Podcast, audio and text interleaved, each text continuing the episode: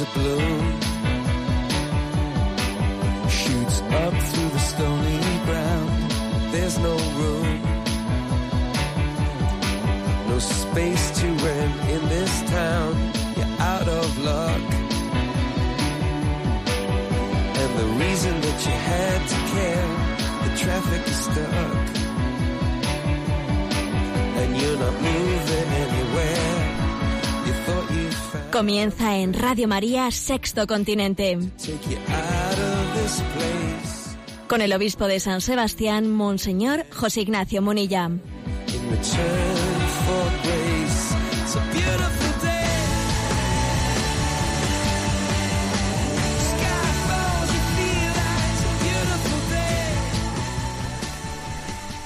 Un cordial saludo a todos los oyentes de Radio María. Un día más, con la gracia del Señor, proseguimos este programa de Sexto Continente que lunes y viernes de 8 a 9 de la mañana en hora peninsular pues realizamos aquí en esta familia que es Radio María. Tenemos costumbre de iniciar el programa con un comentario, con una entradilla, con un comentario de actualidad y quiero referirme a la- en esta nueva perspectiva o en esta nueva situación política en la que nos encontramos a la noticia de que gobierno y oposición por primera vez se han sentado pues para intentar hacer un pacto educativo. La verdad es que uno de los grandes lastres existentes en nuestra nación, en España, es el hecho de que las leyes educativas se suceden, se derogan una a la otra y no existe una ley de educación, no existe un rumbo. Y entonces es un- gran lastre el que demos tumbos, el que la educación eh, haya sido puesta sencillamente al servicio de las ideologías de un partido y de otro. Es casi una especie de lucha de poder, a ver quién, quién pone la última ley para derogar la de la anterior. Bueno, esta situación de falta de mayorías absolutas parece que ha obligado a sentarse y a decir, hacemos un pacto educativo. No va a ser nada fácil, máxime cuando, cuando los valores y los principios de, pues de los partidos políticos que nos rigen, pues la verdad es que han ido, han ido poco a poco asumiendo esa ideología dominante de la, de la ideología de género, etcétera, etcétera. Va a ser muy difícil que se haga una, una ley, un pacto educativo con unas bases sólidas. Pero es cierto que es una oportunidad, una oportunidad de, de que pueda haber un marco educativo desde el que construir. La Iglesia no ha querido eh, callarse, quedarse en silencio. Y la Iglesia se ha ofrecido, eh, es más, no, no que se ha ofrecido, sino que ha dicho explícitamente que entiende que debe de ser escuchada una palabra suya en la que también está ella aportando, haciéndose eco de eh, los millones de padres católicos que le han pedido a la Iglesia que haga una aportación en la educación de sus hijos. Entonces la Iglesia ha recordado que ese pacto educativo no puede realizarse en realidad también sin escuchar la voz de esos millones de padres que tienen un derecho a que sus hijos sean educados según sus convicciones católicas.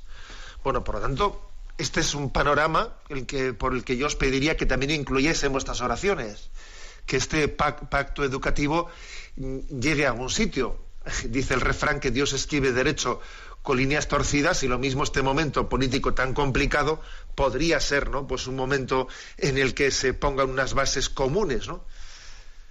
Bueno, en este contexto esta semana, pues envié a las redes sociales eh, este, esta reflexión, ¿no? Sobre lo que es la educación en su, en su concepto más, más hondo. Y el mensaje es el siguiente. Solo hay educación cuando la sabiduría y la virtud van de la mano. Sabiduría solo no es educación. La sabiduría y la virtud tienen que ir de la mano. Por eso es tan importante la aportación de la, moral cristiana en la educación. Solo hay educación cuando la sabiduría y la virtud van de la mano. Acompañada esta reflexión con una imagen de, de Aristóteles, quien decía, educar la mente sin educar el corazón no es educar en, absoluto. bueno, pues sea rezamos y encomendamos estos contactos que está habiendo en torno al pacto, al pacto educativo. El ministro de Educación convocó al secretario de la conferencia episcopal en fechas recientes, pues también para, para testear, para sopesar cuál era el parecer de la Iglesia a este respecto y obviamente la Iglesia dice quisiera, ¿no? Desearíamos que ese pacto educativo se produjese y queríamos y deseamos estar presentes y contribuir, ¿no? con nuestra aportación a ese, a ese pacto educativo. Bueno, pues este, escuchada esta entradilla, decir que Sexto Continente es un programa que tiene una interacción con los oyentes a través de la cuenta de Twitter arroba obispo munilla, a través del muro de Facebook y la cuenta de Instagram que lleva mi nombre personal, a través de una cuenta de correo electrónico sextocontinente arroba radiomaria.es en la que muchos de vosotros pues hacéis vuestras aportaciones, eh, preguntas y bueno, pues que voy a intentar también en el programa de hoy darles el máximo el máximo la máxima cabida. Pero antes de ello quiero eh, dedicar la primera parte del programa a, a una figura muy especial en la vida de la Iglesia.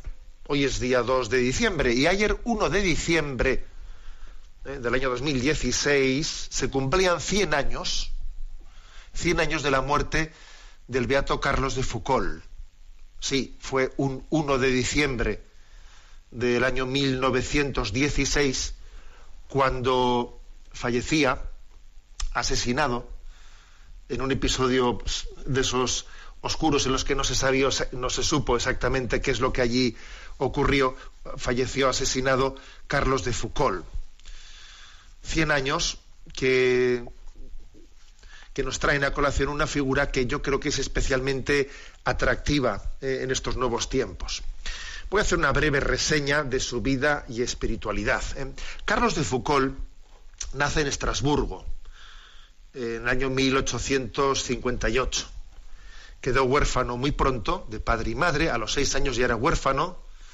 De su educación se ocupa su abuelo, que era militar, un hombre, pues, digamos, muy recto, muy recto y también económicamente bien posicionado. Decir que Carlos de Foucault se distinguió por, su inteligencia y férrea voluntad en los estudios, pero enseguida, enseguida él había digerido mal esa orfandad, etcétera, pues eh, se orientó con, se desorientó con malas lecturas y se desvió de la fe cristiana. Él mismo dijo después que de sí mismo que a los 17 años era puro egoísmo, pura vanidad, pura impiedad, puro deseo del mal, estaba como enloquecido, ¿eh? dice él de sí mismo. Tuvo una crisis de rebeldía, pues eso, ¿no? Completa, ¿no? Estaba en la noche, no veía ni a Dios ni a los hombres, solo estaba interesado por él mismo, ¿no? Eso sí, económicamente vivía muy desahogado por la herencia que le había dejado su abuelo, el coronel militar, y pues estaba desmadrado, para entendernos, ¿no?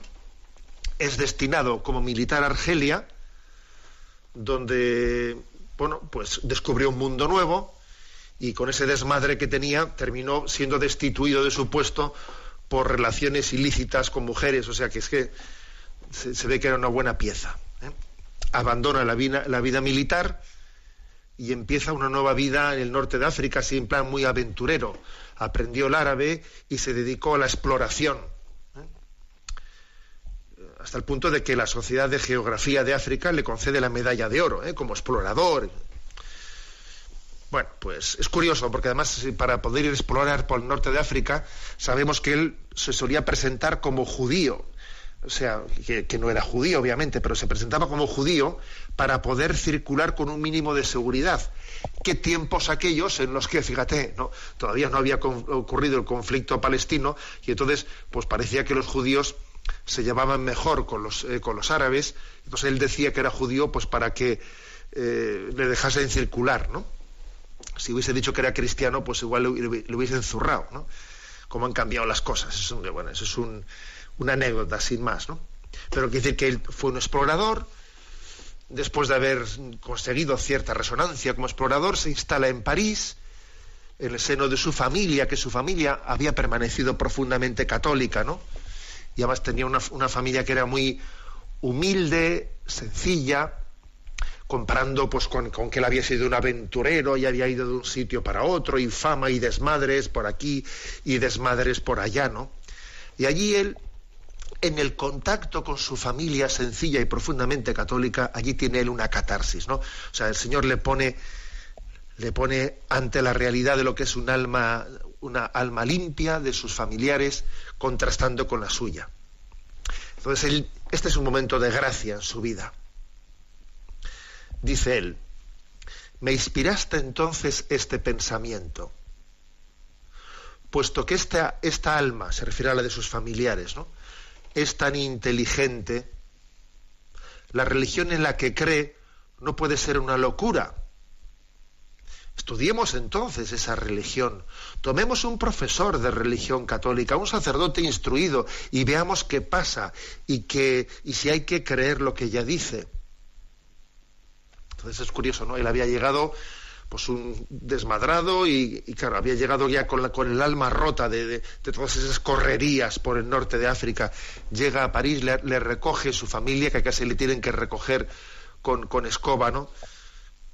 Y con recogedor, como se dice, ¿no? Y entonces él dice, esta gente, fíjate qué corazón tan sencillo tiene, ¿no? No habrá una verdad detrás de, de este corazón cristiano de mis familiares. Me dirigí entonces al padre Ubelín, le pedí lecciones de religión. Él me hizo arrodillar e hizo que me confesara y me envió a comulgar. Si hay alegría en el cielo por un pecador que se convierta, la hubo cuando entré en ese confesionario. Fíjate, y a través de una familia cristiana que le acoge después de que vino de, una, eh, de todos unos años de desmadre, el, testimonio de esa familia cristiana le lleva eh, a la conversión. Este padre Ubelín, que es instrumento de conversión, predicó eh, al poco tiempo de su conversión unas palabras que hicieron cambiar el rumbo de su vida. Escuchó un sermón suyo que, en el que dijo, Nuestro Señor tomó de tal modo el último lugar que nadie se lo puede quitar. Y le impresionó eso de tomar el último lugar. Jesús tomó el último lugar. Entonces Carlos de Foucault, buscando ese último lugar en el que Jesús vivió, se fue a Tierra Santa, ¿no? A los lugares donde vivió Jesús. Se enamoró en particular de Nazaret y de la vida oculta del Señor, que se propuso imitar a su manera. Tomar el último lugar. Entró en la trapa, como trapense, ¿no? De Nuestra Señora de las Nieves, allí, ¿no? En Tierra Santa. Poco más tarde cambió la trapa de Akbes en Siria. Y bueno, y él seguía sintiendo, ¿no? Sintiendo una llamada especial que estaba discerniendo a dónde me quiere el Señor, ¿no? Y con la autorización de sus superiores de la trapa, marchó a Nazaret a tratar, o sea, como ermitaño más bien, ¿no? Como tratando de servir a las clarisas mm, y de esa manera, buscando un camino que él no terminaba de encontrar, fue ordenado sacerdote con 43 años y finalmente va eh, al norte de África, ¿eh? con la intuición de ese último puesto, eh, buscar el último puesto como Jesús había buscado, ¿no? Buscando el último puesto había ido a Nazaret, pero ahora parece que el Señor le llamaba a un último puesto, pues la experiencia del pueblo más abandonado de los musulmanes de Marruecos, del Sáhara argelino, y entonces obtuvo el permiso de ir allí, en un oasis del Sáhara argelino, cerca de la frontera de Marruecos, allí se instaló. Y entonces vivió una vida escondida, como la vida escondida de Jesús en Nazaret la llevó en aquellos lugares, ¿no? En un sitio así, pues no pudo ir ni para predicar, sino para vivir en la soledad, la pobreza y el trabajo humilde de Jesús tratando de hacer el bien no por la palabra, sino por la oración. La ofrenda del santo sacrificio de la misa, la penitencia, la práctica de la caridad. Siempre un poco siguiendo esa estrella que Dios había marcado en su corazón de buscar el último lugar que Dios, que Jesús había buscado. Vivió entre los nómadas tuaregs, ¿eh? esos hombres azules del desierto. Tradujo las sagradas escrituras al tuareg, convivió con ellos, los consideraba hermanos, les ayudó humildemente ¿no? a, mejorar sus condiciones de vida, pero vamos, todo muy humildemente. ¿eh? Sobre todo, él no dejaba de, de subrayar la adoración eucarística. Él decía, yo tengo la felicidad de colocar la reserva del Santísimo Sacramento en zona, en zona Tuareg. Sagrado Corazón de Jesús, del cual era un enamorado él. Gracias por este primer sagrario en zona Tuareg. Y, aquí estaba. ¿eh? O sea, eso era lo principal que él quería hacer. Escribe él en su diario, ¿no? ¿Hace algún bien mi presencia aquí? Si la mía no la hace, la presencia del Santísimo Sacramento la hace ciertamente y mucho. Jesús no puede estar en un lugar sin irradiar Además, el contacto con los oriundos del lugar hace desaparecer poco a poco sus prevenciones y prejuicios. Es muy lento, muy poca cosa. Sencillamente, en manos de Dios está hacer un bien mayor. Y que Él envíe obreros mejores que yo, más tarde, para que ellos desbrocen este rincón del campo que yo he iniciado. Otro vendrá y si Dios quiere ya hará algo más profundo de lo que yo ahora puedo hacer. O sea, este era el espíritu de Carlos de Foucault. ¿Hace algún bien mi presencia aquí? Bueno, está Jesús, ¿no? Si está Jesús, Él irradia. Y si Él quiere, ya hará algo más. O sea, es esa presencia humilde, ese buscar el último puesto que marca su, marca su, su espiritualidad. ¿eh? Bueno, continúa su historia y su historia es que sencillamente eh, su método apostólico es el del, el del ocultamiento, el del ocultamiento. Dice él en su diario, mi apostolado debe de ser un apostolado de la bondad. Viéndome, deben decirse, ya que este hombre es tan bueno, su religión debe de ser buena, porque él allí no podía permitirse ponerse a predicar, porque no lo, eso no, lo, admitían en un lugar absolutamente musulmán. Dice, ¿cuál es mi método? Bueno, mi método de predicar es este, ¿no? Ya que este hombre, viéndole que los que le rodeaban dijese, ¿no? Ya que este hombre es tan bueno, su religión debe de ser buena. Y si me preguntan por qué soy manso y bueno, debo decir, porque soy servidor de alguien que es más bueno que yo. Si supieran qué bueno es mi Maestro Jesús, yo quisiera ser bastante bueno para que se diga, si así es el servidor, ¿cómo debe de ser el Maestro? Esta es mi aspiración. No aspiro a más, fíjate tú. No aspiro ni a poder predicar, que no, aquí es imposible predicar. Oye, pues, fíjate cuál es eh, la meta de Carlos de Foucault, ¿no? También esto nos recuerda algunos episodios, eh, algunos episodios de la eh, de, la vida de San Francisco de Asís. ¿eh? También en San Francisco de Asís, en algún contexto determinado, él también salió, cuentan las florecillas, que sale a predicar. También ha sido objeto de un mensaje que he enviado en las redes sociales en estos días, ¿no? Sale a predicar y después de haber dado vueltas y vueltas, retornan retornan sin, eh, sin haber comenzado a, hablar y a predicar, pero eh, le dicen a alguno de sus hijos, pero no íbamos a predicar. Y dice, ¿te parece que no hemos predicado? Pues ya hemos, eh, hemos ido con el hábito y nos han visto. ¿Te parece que haber sido signos o testigos no ha sido ya ¿no? suficiente predicación? Por eso San Francisco de Asís da luz ¿no? a esta misma convicción que luego Carlos de Foucault también vive. Decía, predica el Evangelio en todo momento, y cuando sea necesario utiliza las palabras, ¿no? Ese es el pensamiento de Francisco de Asís. Ahora, pues Carlos de Foucault lo vive de esta manera. Dice, ojalá el que, el que me vea pueda llegar a decir, oye, si así es el siervo, ¿cómo será el maestro?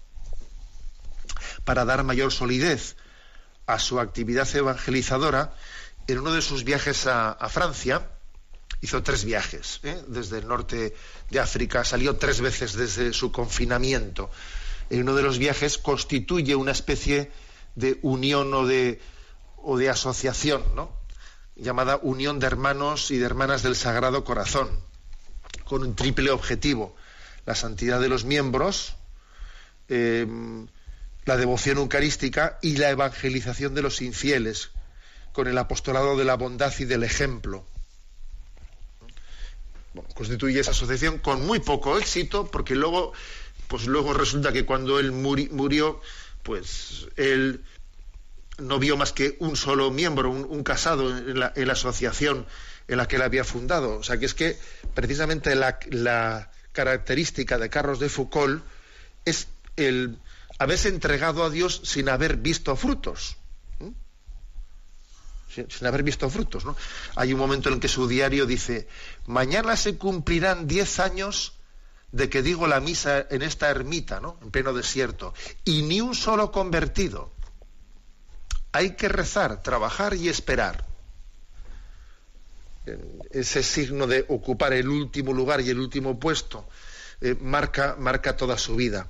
Y él dice, ¿no? Nuestro anonadamiento es el hecho más poderoso que tenemos para unirnos a Jesús y hacer el bien a las almas. ¿eh? Repito esto, porque esto es muy potente. Dice, a ver, el instrumento más potente que tenemos, ¿no? Para unirnos a Jesús y hacer el bien a las almas es el anonadamiento, el abajamiento, el ocupar el último lugar. Esto es lo que puede hacer de nosotros máximamente eficaces. Así se entiende, ¿eh? Por ejemplo, la vocación de la vida contemplativa. El buscar el último lugar puede ser lo máximamente fecundo. Curiosamente, Carlos de Foucault muere sin haber visto una sola conversión. Teniendo esa asociación que, había fundado él prácticamente eh, muerta. Es más, le matan por equivocación, porque allí como comenzó la Primera Guerra Mundial y se enteraron de que había allí uno de Estrasburgo, fueron le mataron, o sea, se, le matan, no, no puede ser ni mártir tú, porque es que le matan por equivocación. Eh, o sea, que es que es una, es una historia de, de, no lucir ante los ojos de los hombres, de, no lucimiento, y sin embargo, como, como está abrazando el camino del, del, anonadamiento, está siendo especialmente fecundo, como fue ese grano de trigo de la vida de Jesús que al, ser enterrado, al morir, dio fruto. Es después de su muerte, cuando después surgen eh, pues congregaciones por aquí y por allá, porque han sido muchas las congregaciones, no sé si son casi una docena, ¿no? De congregaciones las que han nacido bajo el signo de Carlos de Foucault y luego es beatificado en el 2005 por el Papa Benedicto XVI. Pero a él, lo que le correspondió fue el anonadamiento. Dice él, se hace el bien no en la medida de lo que se dice y de lo que se hace, sino en la medida de lo que se es, en la medida de la gracia que acompaña nuestros actos, en la medida que Jesús vive en nosotros, en la medida en que nuestros actos son actos de Jesús, obrando en nosotros y por nosotros. O sea, el bien no es lo que yo hago y digo, sino el bien es lo que hace Dios sirviéndose de mí. ¿eh? Bueno, 100 años eh, de su muerte se cumplieron ayer y hay que decir que Carlos de Foucault también es muy conocido porque él escribió una oración que es una de las cumbres de la espiritualidad, la oración de, de la confianza, ¿no? Padre, me pongo en tus manos, haz de mí lo que quieras, sea lo que sea, te doy las gracias. Estoy dispuesto a todo lo acepto todo, con tal de que tu voluntad se cumpla en mí y en todas tus criaturas. No deseo nada más, Padre. Te confío mi alma y te la doy con todo el amor de que soy capaz, porque te amo. Y necesito darme, ponerme en tus manos sin medida, con infinita confianza, porque tú eres mi Padre. Vamos a escuchar una primera versión de esta oración interpretada por el grupo Cairoi.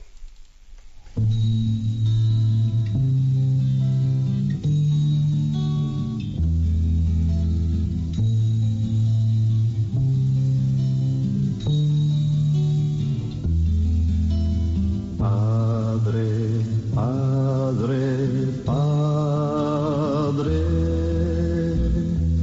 me pongo en tus manos, haz de mí lo que quieras.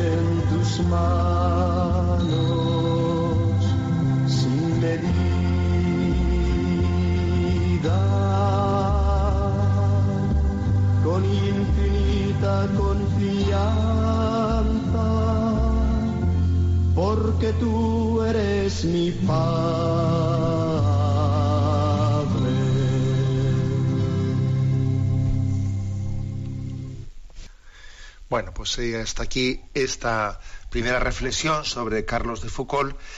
Decir que este programa de Sexto Continente, como he dicho antes, tiene, quiere tener también una interacción con vosotros. ¿eh?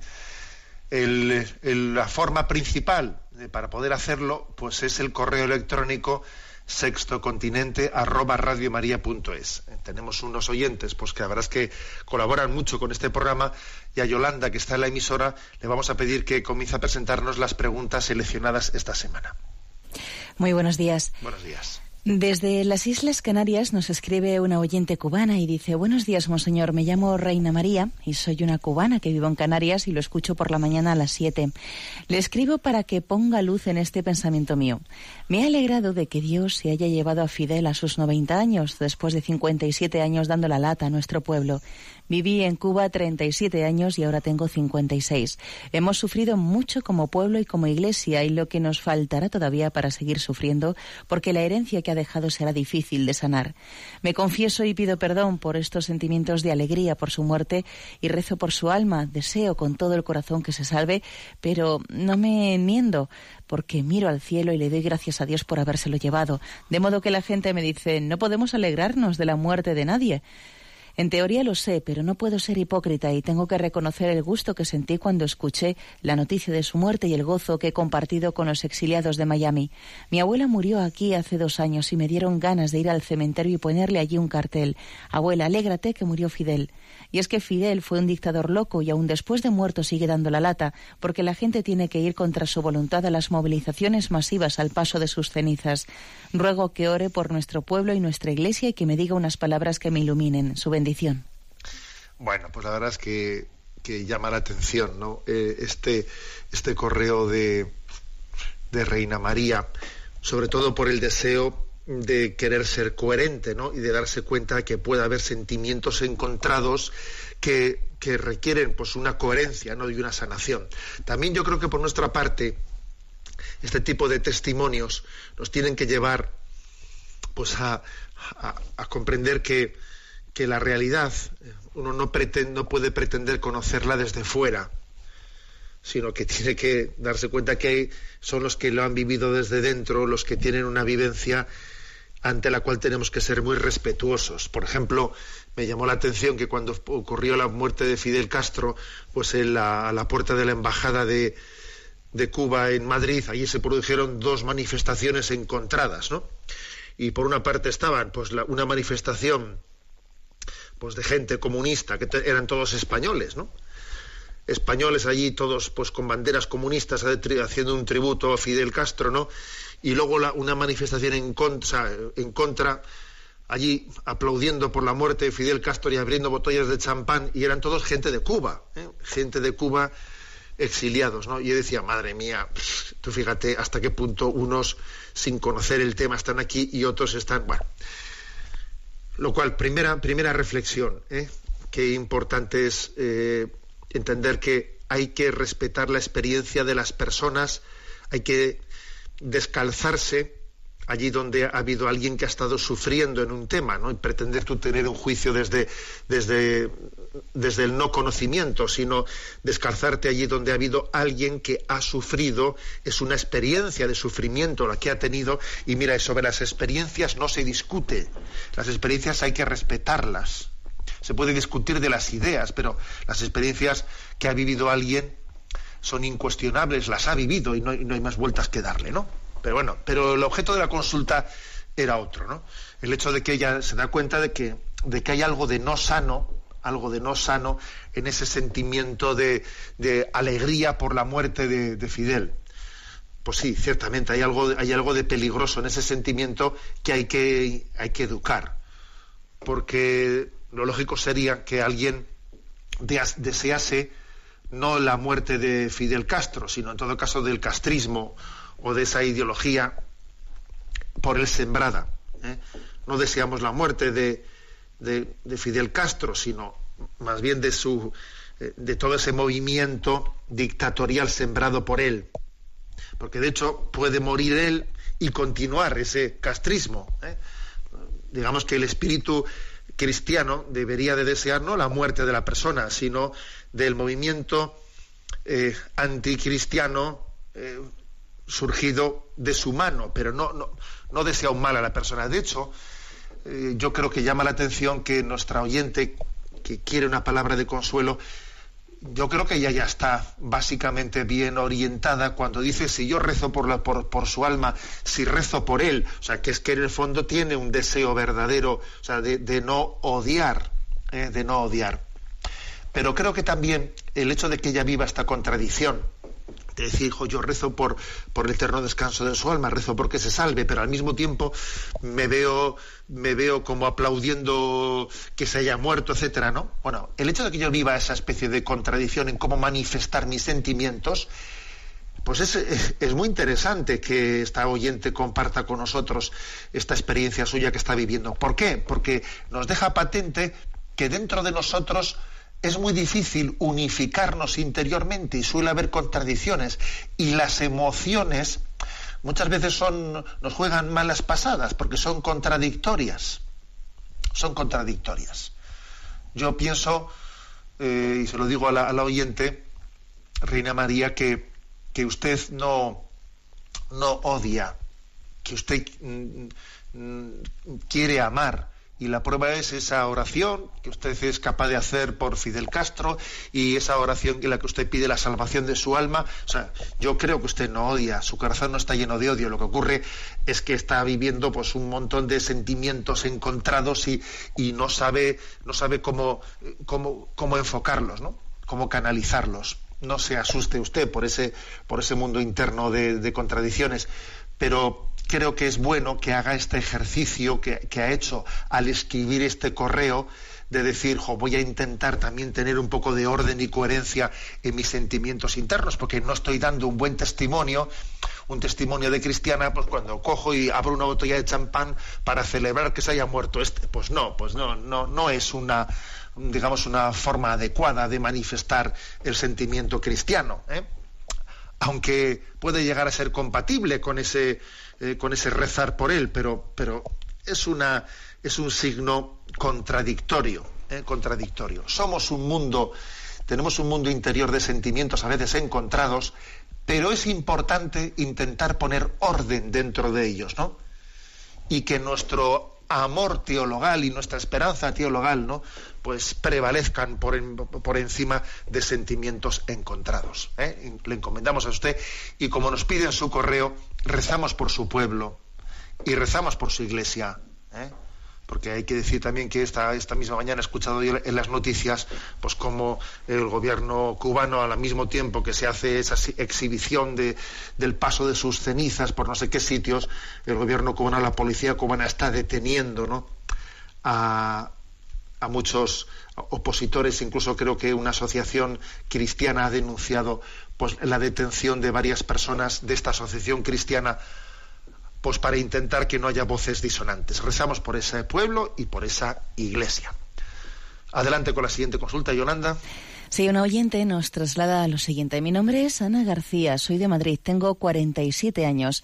Esta mañana me han comentado que es una novedad el que la Iglesia ya permite que los obispos puedan dar la nulidad matrimonial. Algo se me escapa, seguro. Entiendo que se necesitan pruebas, consultas, documentos, juicio. Precisamente hoy se ha celebrado mi juicio de nulidad y conozco bien los requisitos necesarios para que la Iglesia reconozca y certifique que un matrimonio ha sido nulo. Hay mucho discernimiento por parte del abogado, del perito y del juez. Por otro lado, quería también consultarle algo que entiendo menos aún y que le agradecería pudiera aclarar en su programa y se trata de la dispensa a curas para casarse por la Iglesia. ¿Acaso los votos de sacerdote pueden ser nulos como los matrimoniales? Yo entendía que el sacerdote lo era hasta la muerte. Gracias por adelantado, Monseñor. Doy mucha importancia estos días a la formación sobre la doctrina de la Iglesia para poder defender la fe ante el mundo y dar testimonio de manera segura, sin titubear, ya que el maligno aprovecha hasta nuestras dudas o faltas de información para confundir a otros incluso. La verdad habla por sí mismas, pero es nuestra responsabilidad estar informados y formados. Buen fin de semana. Bueno, aquí un poco la oyente Ana plantea dos cosas. La primera, que yo creo que podemos comentarla más como de paso, es decir, a ver, la forma en la que la Iglesia lleva adelante los discernimientos sobre la autenticidad de un matrimonio o si, o si puede haber motivo de, nulidad matrimonial, hasta ahora se, ha llevado exclusivamente pues, por el vicario judicial. ¿eh? El obispo tiene siempre un vicario judicial y es él, a él, ¿no? A la que el Código de Derecho Canónico pues, le daba eh, o sea, le encomendaba ese aspecto. La reforma que el Santo Padre pues, realizó el año pasado em, es una reforma en la que también implica directamente al obispo en ese camino. ¿eh? Pero no quiere decir que el obispo eh, no tenga que también que, llevar adelante pues eh, la necesidad de tener pruebas, consultas, etcétera. O sea, es decir, la nulidad matrimonial, aunque pueda intervenir el obispo directamente en ella, también tiene que ser rigurosa pues con pruebas etcétera ¿eh?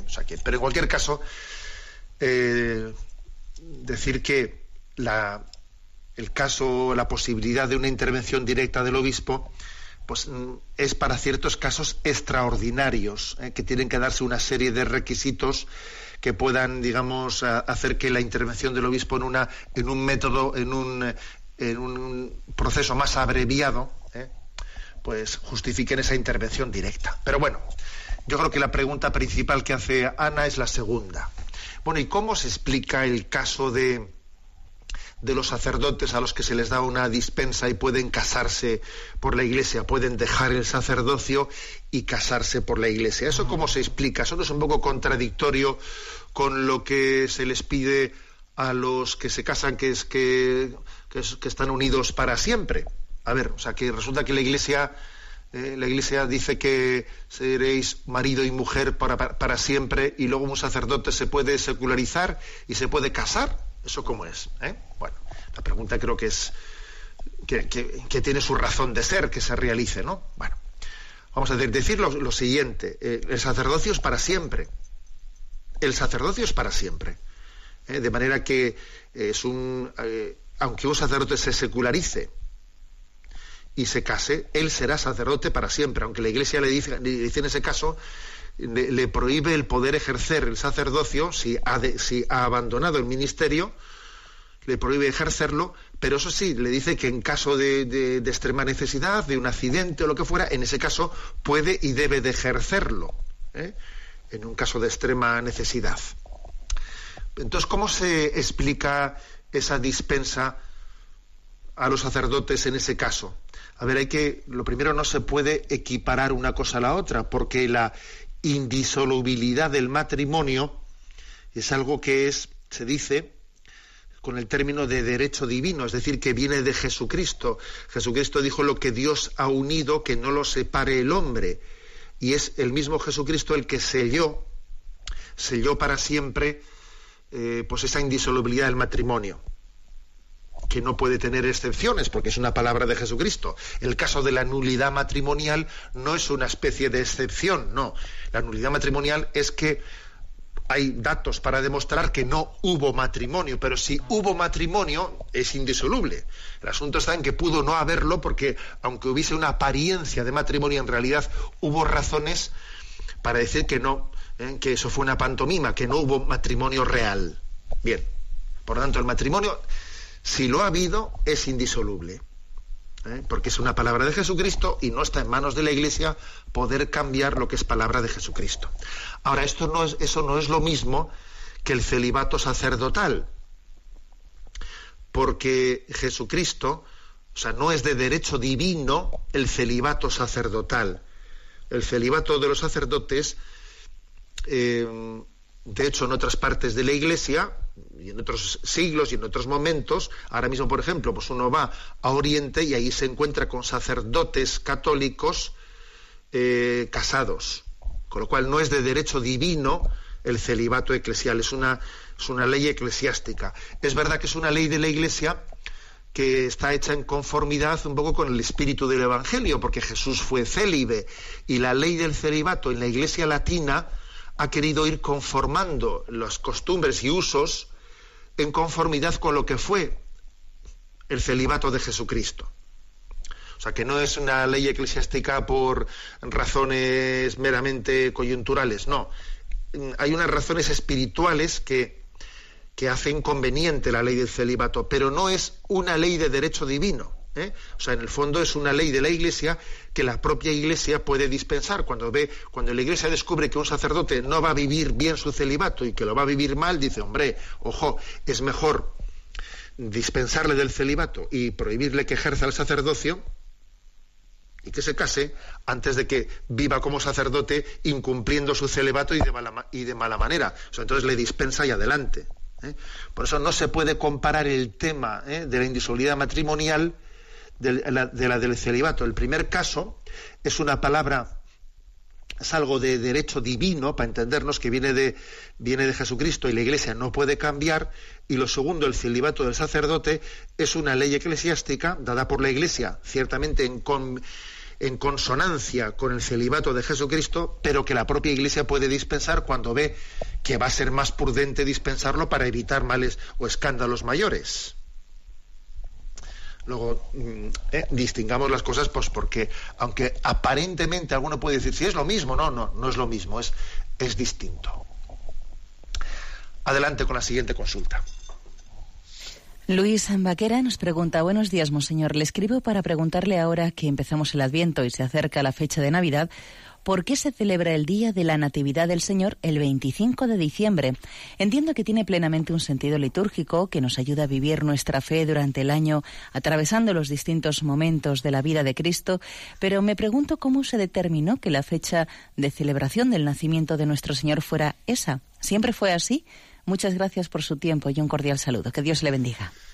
Bueno, esta pregunta de Luis es que es interesante y es una pregunta eh, sobre la que, digamos, existen estudios, etcétera, eh, que puede, puedes, uno puede encontrar respuestas distintas. Con mucha frecuencia se ha dicho, se ha dicho que, que esa fecha del 25 de diciembre, pues es una fecha meramente coyuntural que tiene, que tenía su origen, su origen en que la Iglesia de alguna manera bautizó, eh, quiso bautizar pues una fiesta pagana que existía, que era el 25 de diciembre, eh, el Imperio Romano celebraba el nacimiento del sol invicto.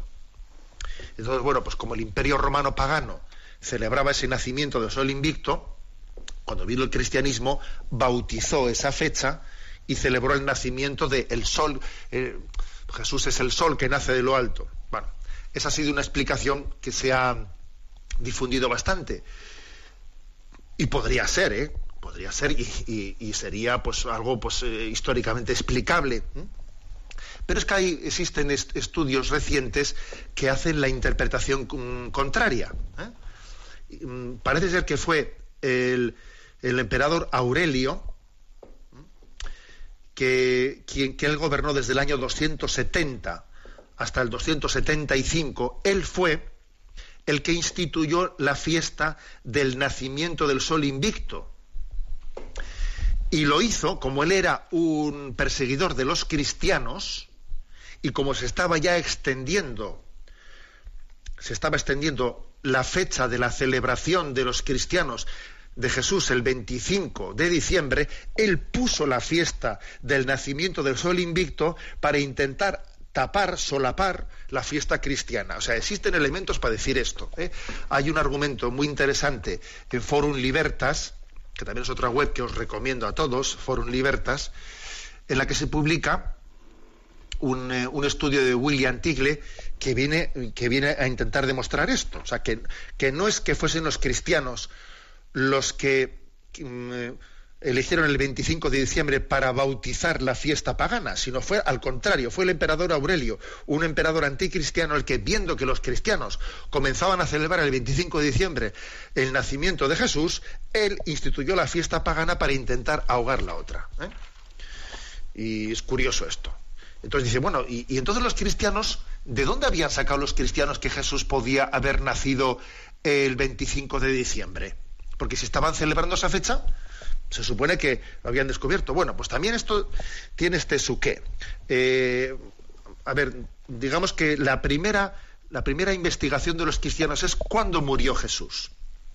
Entonces sabemos que Jesús, según el calendario que se desprende de los evangelios, eh, en que se establece la muerte de Jesús en torno al día de la Pascua, Jesús fallece el día 14 del mes Nisan, según el calendario lunar, día 14 del mes Nisan, a la hora de traducir a nuestro calendario actual qué día es ese de la muerte de Jesucristo, hay una, eh, hay una discusión, eh, una discusión entre distintos autores y unos cifran, unos cifran la muerte de Jesús el 6 de abril y otros, eso es en el este, y en el, en el oeste, más bien en la tradición de occidental, se, se cifra la muerte de Jesús el 25 de marzo. La tradición oriental fijó, eh, intentando traducir el día 14 del mes Nisan del calendario lunar en nuestro calendario actual, ¿en qué día murió Jesús? Bueno, pues hubo una discusión de interpretación del calendario lunar. Unos dijeron 6 de abril en, eh, en Oriente y en Occidente el 25 de marzo. Bueno, llegados a este punto, resulta que existía una creencia muy propagada en el, judaísmo que decían que se trata, digamos, a la hora de saber cuando un profeta había nacido, había nacido, se decía que los profetas de Israel murieron en la misma fecha de su nacimiento o concepción. Esto era como una especie de una especie de creencia, ¿no? Los profetas de Israel mueren en la misma fecha en la que fueron concebidos o en las que, o en las que nacieron. De ahí vino, de ahí vino el decir que Jesús, Jesús murió, Jesús murió el mismo día en el que, en el que fue concebido, que es el 25, como, como había sido concebido, eh, como había muerto según este calendario el 25 de marzo, según la tradición occidental, pues ellos dicen, bueno, pues entonces también tuvo, eh, tuvo que ser concebido ese mismo día. Y se celebra el día 25 de marzo, el día de la Anunciación. Luego hay que calcular nueve meses de embarazo, nueve meses de embarazo desde el 25 de marzo, luego nació el 25 de diciembre. Y este fue ¿eh? el razonamiento o la búsqueda por la que los cristianos establecieron el 25 de diciembre el día del nacimiento de Jesucristo. Por esa tradición judía que decía que alguien, eh, que los profetas de Israel morían el mismo día en que habían sido concebidos. Según el calendario se dice que murió el 25 de marzo, eso se dice en, Occidente, ¿no? Se traduce. ¿De dónde sale el 25 de marzo? De haber traducido la fecha del día 14 del mes Nisan, calendario lunar, que según los evangelios Jesús muere en torno a la Pascua, 25 mm, de marzo. Si el 25 de marzo es el día que murió, según la tradición judía, es el día que fue concebido. Que lógicamente no es que estemos pretendiendo decir que sea un dato histórico, digo que era la tradición judía. Luego, si fue el día que fue concebido el 25 de marzo, eh, nueve meses de embarazo, de la concepción hasta el nacimiento, 25 de diciembre. De ahí los cristianos comenzaron a celebrar el nacimiento de Jesucristo el 25 de diciembre. ¿Eh?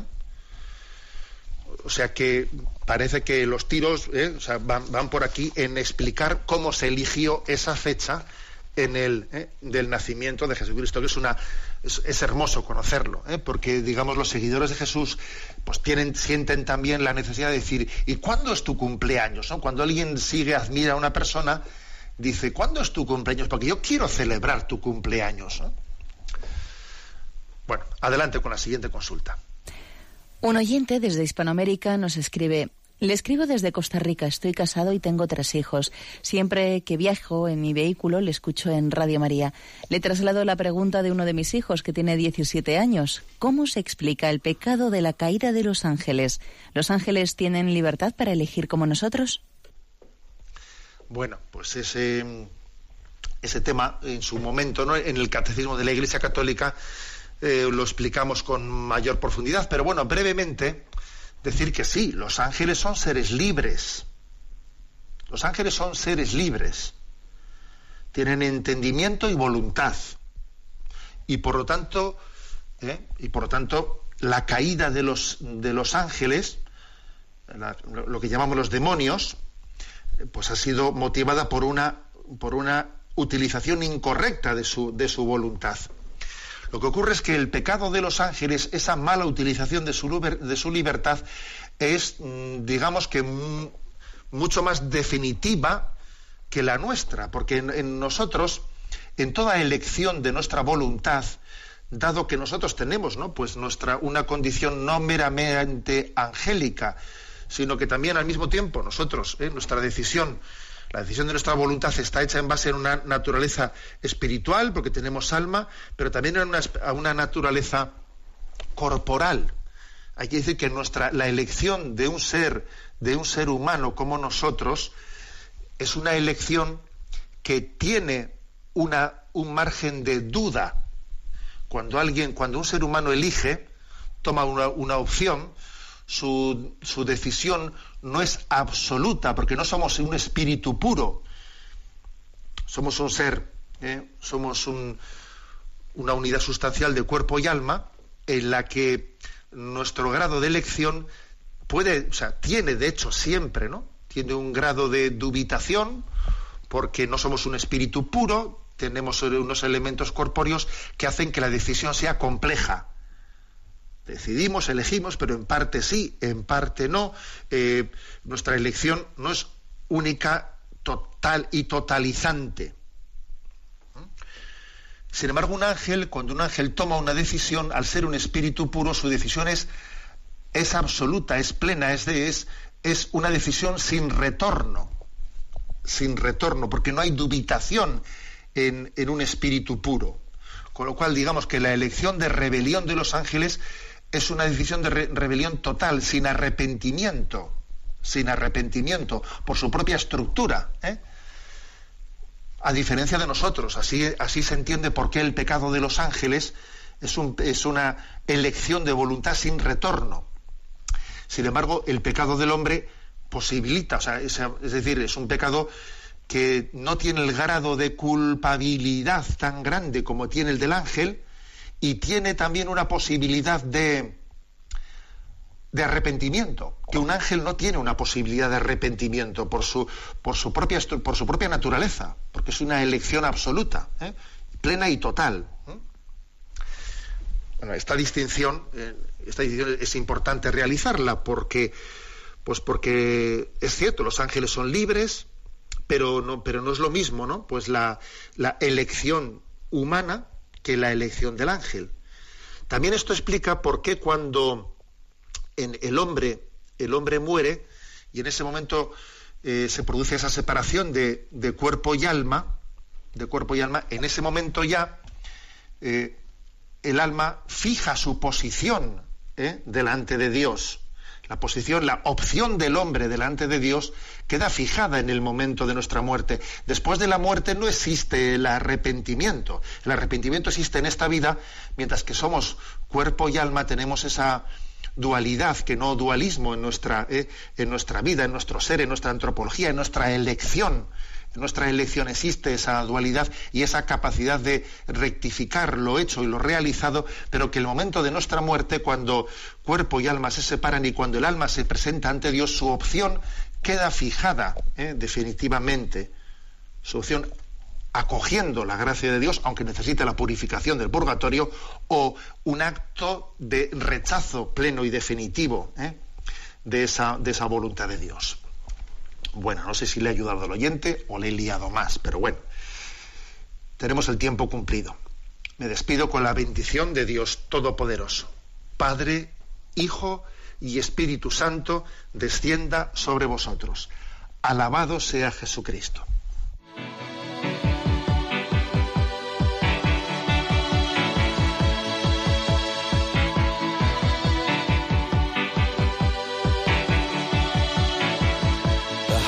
A balloon shoots up through the stony ground. There's no room, no space to rent in this town. You're out of luck, and the reason that you had to care, the traffic is stuck, and you're not moving anywhere. You thought you found a friend. Han escuchado en Radio María Sexto Continente, un programa dirigido por el obispo de San Sebastián, Monseñor José Ignacio Monilla.